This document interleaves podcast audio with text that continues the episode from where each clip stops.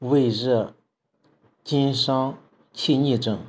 原文说呢，伤寒解后，虚羸少气，气郁逆郁土，竹叶是高汤主之。虚羸是说虚弱、消瘦，这是病后余热未消、津伤气逆的症治。伤寒解后，大热已去，闷多余热未清。津液受伤，元气未复，故身体虚弱、消瘦，少气不足以息。唯其余热未尽，精气虚少，上肝未腐，故见气逆郁土。本条序症简略，临床上还可见到发热、心烦不眠、舌红、干燥、少苔、脉虚数等症。治法是清热和胃，益气生津。用竹叶石膏汤方：竹叶两把，石膏一斤，半夏半升，麦门冬一升，人参二两，甘草二两，粳米半升。以上七味，以水一斗，煮取六升，去渣，纳粳米。煮米熟汤成，去米，温服一升，日三服。本方是白虎加人参汤加减而成。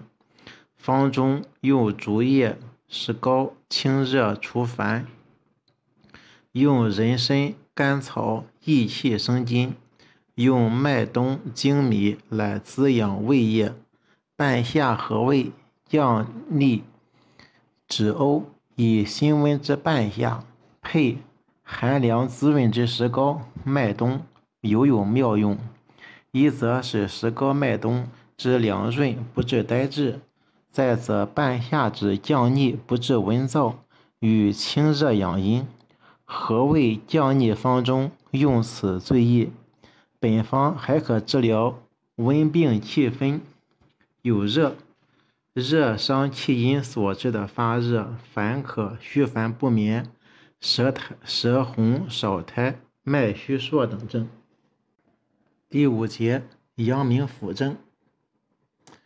嗯，第一是燥实症。原文说：太阳病三日，发汗不减，蒸蒸发热者，属胃也。调胃承气汤主之。蒸蒸发热。形容发热如热气蒸腾，以内达外，属胃及专属阳明之意。太阳病发汗后，转归阳明的政治。太阳病发热不解，并非表症未罢，而是病邪传里。蒸蒸发热，言其里热炽盛，如热气之蒸腾自里向外。则便神积积然，汗出可知，为燥热结实之征。病已转属阳明，但因燥热初结未长，尚未至潮热、腹满、硬痛之严重地步，故于调胃承气汤，以泻热和胃即可。治法是泻热和胃，软坚润燥。这是。这是调胃承气汤。调胃承气汤方是大黄四两，甘草二两，芒硝半升。以上三味，以水三升，煮两物至一升。去渣，纳芒硝，更上火微煮一二沸，温炖服之，以调胃气。大黄是苦寒的，当敌时热。芒硝是咸寒，泻热润燥；甘草、甘平缓急和中，三物相合，可泻阳明胃肠的燥热，且能软坚通便而不伤胃气，适用于燥热郁结胃肠或大便嗯燥坚、脾满不甚或腐蚀重症下后，邪热宿固未尽者。按胃承气汤服法，按宋版原文有两种，其一是《太阳篇》二十九条，是稍稍温服之，属于太阳病初入阳明、胃气不和、战语之症。其二是阳明篇二零七条温顿服之，属于阳明燥实内结之腹胀、不大便、心烦、蒸蒸发热等症。此处采取后者。原文说：伤寒吐后，腹胀满者，与调味承气汤。是阳明燥实腹满的症治。伤寒吐后，上焦湿邪已去，而肠中热结犹存，且因吐后伤津，化燥成实，故腹胀满。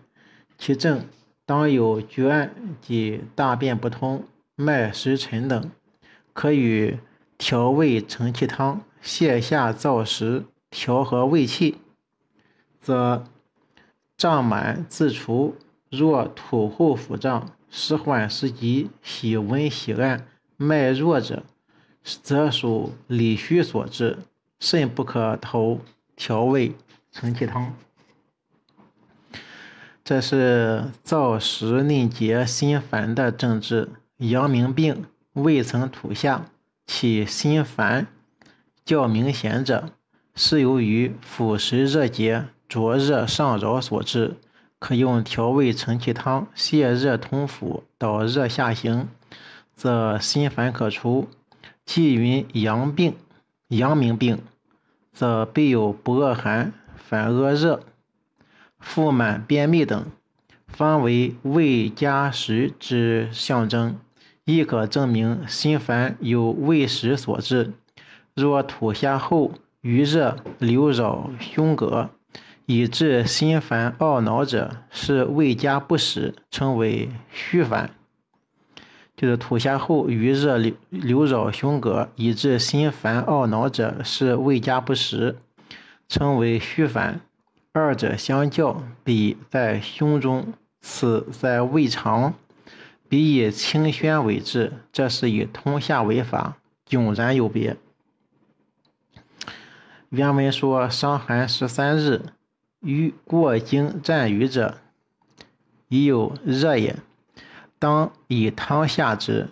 若小便利者，大便当便，而反下利，脉调和者，之一以丸药下之，非其之也。若自下利者，脉当微厥，今反和者，此为内实也。调味承气汤主之，就是伤寒十三日。欲经战瘀者，已有热也，当以汤下之。若小便利者，大便当硬，反而反下利，脉调和者，之一以丸药下之，非其之也。若自下利者，脉当微厥，今反和者，此为内实也。调味承气汤主之过经，是病邪由一经传入另一经，称过经。这里指病邪由太阳转属阳明，脉调和是指脉象与阳明腑正相符之意。脉当微厥有两解：第一是脉微而手足厥冷，厥；二是厥有脉象。本论便不可下病症，病治篇厥者，脉出来大，渐渐小。更来见大，是其候也。此处以前一种解释为妥，是外昧而手足厥冷。太阳转属阳明，勿用丸药攻下后的症治。